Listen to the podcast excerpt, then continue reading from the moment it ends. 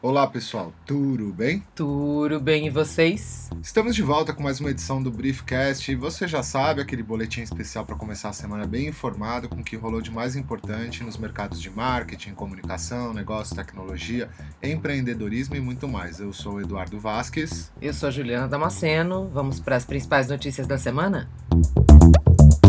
A Apple fez a festa, aliás, nos últimos dias. Lançou seu serviço de música na web, abrindo o acesso aos usuários que preferem um navegador em vez de um aplicativo, o Arcade para jogos e, claro, a versão 11 do seu iPhone. A empresa disse que a versão web para música é um teste beta inicial, é semelhante ao aplicativo que chega aos computadores Mac ainda neste ano. Em seu Dia Mundial de Apresentações, ela mostrou a nova linha de smartphones. O iPhone 11 terá preço inicial de 699 dólares nos Estados Unidos 50 dólares mais barato que o iPhone XR, XR, XR, 10R, como queira, modelo de entrada equivalente lançado no ano passado. As três câmeras traseiras do iPhone 11 Pro, modelo intermediário da marca, já viraram até piada na web. Internautas disseram que o smartphone da Apple passou por uma mitose.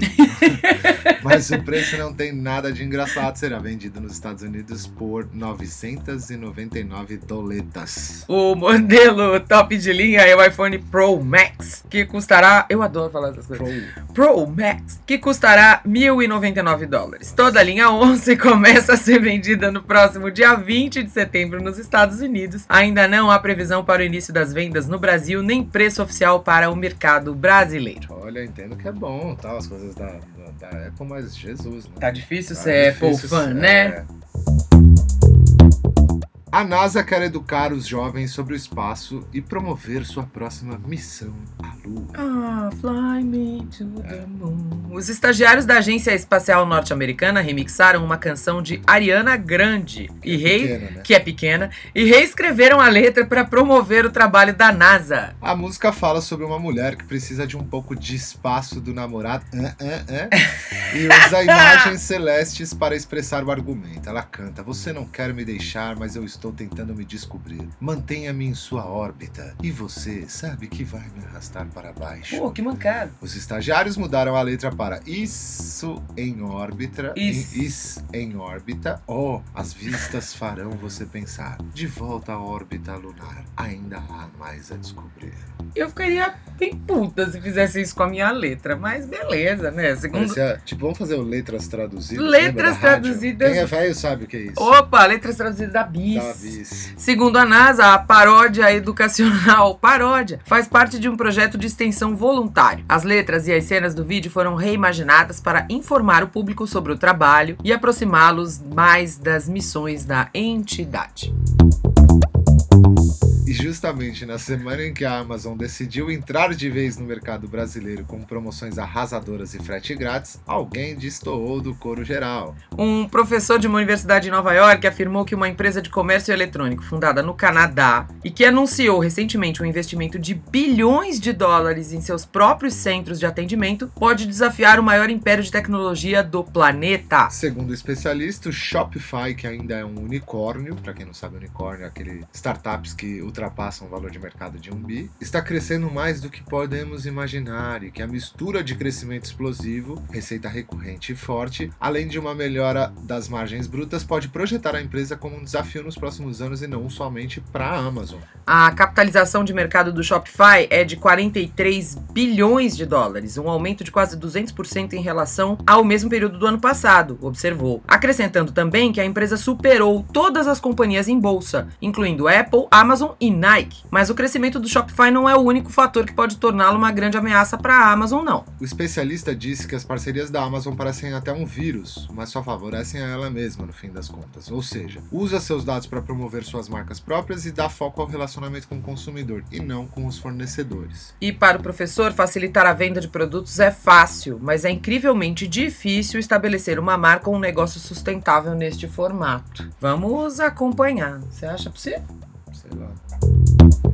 A pesquisa TIC Domicílios 2018 sobre o uso da internet no país revelou em sua série histórica que 70% dos brasileiros são usuários de internet. O levantamento considera apenas quem tem mais de 10 anos, que é o mesmo que dizer que 30% ou 54 milhões não têm acesso. Numa análise mais profunda, o acesso à internet parece já ter saturado as classes mais altas, regiões mais ricas, brasileiros mais educados e jovens. De 2017 para 2018, o avanço mais significativo se deu mesmo foi entre os chamados excluídos. Na região norte, o acesso passou de 58% para 70%, aliás, ultrapassando o Nordeste. Entre os analfabetos, de 9% para 14%. Já quem tem mais de 60 anos, o acesso saltou de 25% para 28%. O crescimento maior, na verdade, foi entre quem tem de 45 a 59 anos. É os pais entrando na internet. Cuidado, hein? Entre quem não tem renda, de 54% para 62%. E nas classes D e E, um aumento de 42% para 48% de internautas. A pesquisa tem ótimos e variados indicadores para quem gosta de estudar e acompanhar esta evolução. Tá tudo lá completinho no Market Brief. Não assinou ainda? Aproveita. Cara, é grátis. E agora no nosso quadro Menções Honrosas, coisas e assuntos que a gente não podia deixar passar essa semana em branco. O McDonald's diz adeus à famosa garota do drive-thru. A empresa adquiriu uma solução de inteligência artificial para agilizar o serviço. Triste fim de uma era. A lista dos 10 países mais censurados do mundo, onde as notícias não chegam por ordens de líderes governistas repressores. Hum. Um guia radical, quase um detox para você que quer passar mais um tempo longe do telefone definitivamente. E no infográfico da semana, a pesquisa anual do Gartner, que aponta tendências que mexerão com os negócios e com as sociedades nos próximos anos. Posso falar só um adendo? Toda vez que eu vejo o nome Gartner, eu lembro do quadrante mágico. Quadrante mágico. Tá tudo lá, você já sabe, corre pro nosso informativo da semana e saiba muito mais www.marketbrief.com.br. Quadrante mágico é só pra jornalista de TI velho, É. tipo a gente, assim. E pra encerrar, se não estava no seu sonho mais distante até agora, o Coronel Sanders do KFC pode ser agora o seu mais novo objeto de desejo, é isso? Eduardo. Que que é Sim. E o pior, o Finger Licking Good Dating Simulator. né? Eu vou repetir.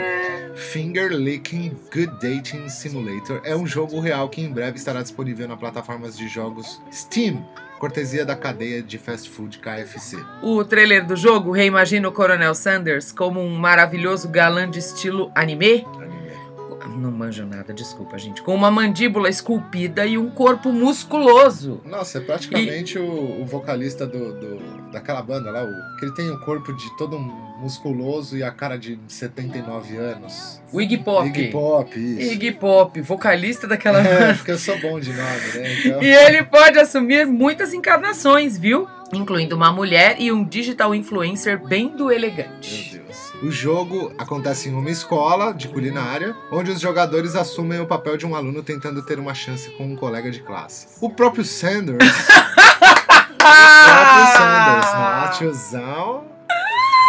O simulador oferece horas de jogo, receitas secretas e opções que afetarão os personagens do game. Se... Você também tem alguma estranha tara com o velhinho do KFC, ou mesmo está admirado, confuso e intrigado, principalmente, o jogo estará disponível gratuitamente a partir de 24 de setembro. o amor, né? Sem, sem julgamento. Sem julgamento, sem julgamento. O Briefcast é nosso resumão em formato podcast das melhores notícias de tecnologia, comunicação, mercado, tendências e muito mais. A direção é da Aline Sordilli com a colaboração de Helena Sordilli. Obrigado pela audiência. Até semana que vem. Eu vou procurar uma fantasia de velhinha do KFC pra você, você? Deus, não. não.